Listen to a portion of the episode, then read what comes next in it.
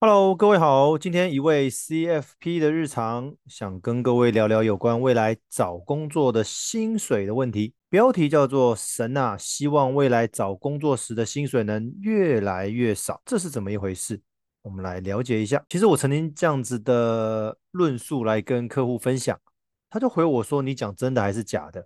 我跟他说：“你没有听错，我也没有说错。”这个可是有周全的想法。其实当然啦，来咨询的民众很怀疑他眼前这位顾问在碰面之前是不是有喝酒？怎么会这样讲呢？因为一般而言，我们都希望未来找工作的时候薪水能够越来越高。怎么会有人讲说希望未来找工作的时候薪水能越来越少呢？第一个，收入。要如何大于支出这个问题，我不知道各位有没有严肃想过这个问题。其实存钱很困难，记账很麻烦，投资很困扰，这些理财难题，好像身边的朋友都跟我有相同的问题。如果是这样的话，我应该不用太担心，就继续放心的做自己吧。我不知道我这样讲有没有打中各位，不知道各位心中是不是浮现上述这些自我安慰的话？因为理财就很难嘛。我的朋友好像也没有认真理财，那反正我们的生活也都差不多，那就这样继续过下去嘛，反正就是这样的人生喽，不然怎么办嘛？可是各位想想，为什么有钱人跟我们想的不一样？为什么他是有钱人？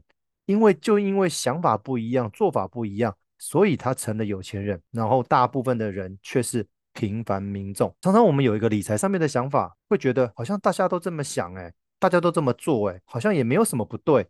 但是却忽略了结果，也就跟大家一样了。问题来了，无论是理财的想法还是做法，如果要跟大家不一样，其实这不容易耶，因为这个需要很大的勇气跟执行力。当然，也要需要透过时间才能证明说这个结果是不是跟我预期的一样。那我们来分析一下，希望薪水越来越少这件事情的思考逻辑。首先，我们要确认我们的支出。有没有已经被整理过？收入大于支出，我相信是大家非常熟悉的理财公式。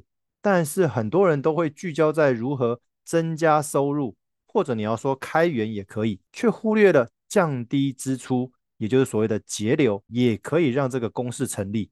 因为你如果支出变少了，或许收入不用增加，也可以让收入大于支出这个公式。所以我们要透过财务咨询或者定期检视。让我们生活时候的非必要开销下降，这样子我们就不用一直在追求收入的增加。因为说老实话，高收入却零存款的咨询案例非常的常见。更重要的是，有时候我们薪资的增加与否不是我们能决定的，是老板决定的。好了，如果我们有机会让我们支出的部分经过检讨调整之后，降到一定的水位，达成了一个相对比较稳定的平均支出，这样子我们的闲置资金。自然就增加了。接下来就要如何运用这笔被努力省出来的闲置资金。接着我们进到所谓财务工程的逆向思考啦。其实这几年大家都很热衷投资有定期配息的理财商品哦，可能股票的配息、基金的配息，还是 ETF 的配息等等。各位投资所领到的利息，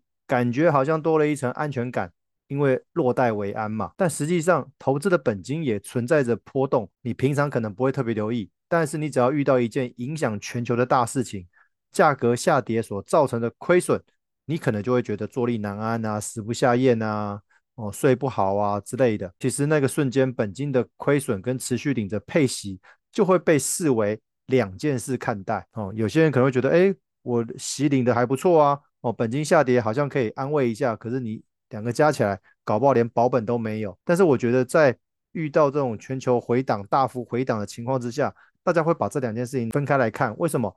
配的息我早就花掉啦。哦，那你现在跌跌二十趴，我就真的亏二十趴；跌三十趴，我就亏三十趴，跟我常常领到的息是没有关系的，因为那个我已经花掉了。这样子的心理历程是很多手上有配息商品朋友的经历。我只要提醒各位说，如何降低本金的波动，也是一门很重要的功课。再来，当我们努力挤出来的资金开始规划。透过有现金流或者说配息的投资商品之后，我们就可以开始平均每个月可获得的现金流，就开始做计算喽。我们尝试计算除了工作薪资以外的收入来源，也就是所谓的非工资收入啦，或者你要说被动收入也可以。好了，我以一个人，我以个人为例，假设平均每个月的支出是四万块，那你找一份至少四万薪水的工作是相当合理而且必要的嘛？你至少要能够打平嘛。那如果这个时候我们投资的部分也认真累积，好，除了定期投资之外，不要忘了配息要再滚入，也是很重要的。因为这个动作，除非你今天已经退休了，已经没有额外的收入了，否则如果你是相对比较年轻的，你有买这种配息型有现金流的理财工具的话，记得那个配的息要滚入再投资。那随着时间，我们就可以浮现收入配置的观念。比如说我刚开始投资的时候，我的投资收入是零，因为还没有利息嘛。但是我每个月有四万块的薪资，随着时间慢慢的跑，我接下来我的薪水可以往下调哦。为什么？因为我投资那边的配息的收入哦，假设我每个月有五千块，那我刚刚说的我的支出要维持在四万块，这个时候我薪水是不是找三万五的就可以了？因为三万五再加五千块，是不是也是四万块？好，我们继续时间继续跑，我投资继续做。当我的投资来到每个月有一万块，平均每个月有一万块的配息的时候，我是不是找一份只要有三万块薪水的工作？因为三加一等于四，相相当于我的支出。时间再继续跑，当我的投资来到每个月有一万五的时候，我是不是我的薪资收入可以找只要两万五就好了？因为两万五加一万五又是回到四万。以此类推，我们这样子的投资思维有哪些好处？总共有三个。第一个，如果我未来有跳槽或者是升官加薪的情况之下，我是不是有机会能够加速达成财务目标？哦，或者我可以说是提早退休啦，或者是提早缴清房贷之类的。第二个，如果在未来的薪资增加不如预期，甚至持平的情况之下，因为我们开始有投资可以供支撑嘛。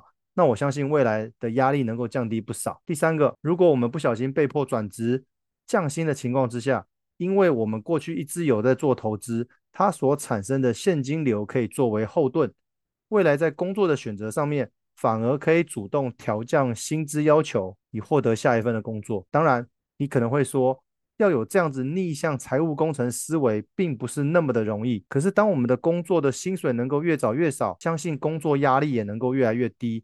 工作内容就越来越轻松，也越能摆脱工作而进入类似退休的生活或者工作模式。否则，如果你还是那个不工作就无法生存的传统思维的话，其实退休只是一个遥不可及的名词，从来就无法成为能够实现的动词。所以，我们其实只要换个思维，我们就有机会替投资的这个动力添加柴火。如果你想准时退休，哈，我们也不讲提早退休了。如果你想准时退休，你想工作能够越来越轻松，越来越能够摆脱薪资这件事情的话，我们是不是要更认真来面对及执行投资这件事情？今天这篇文章的分享到这边，希望能够带给大家一些不同的思维。谢谢。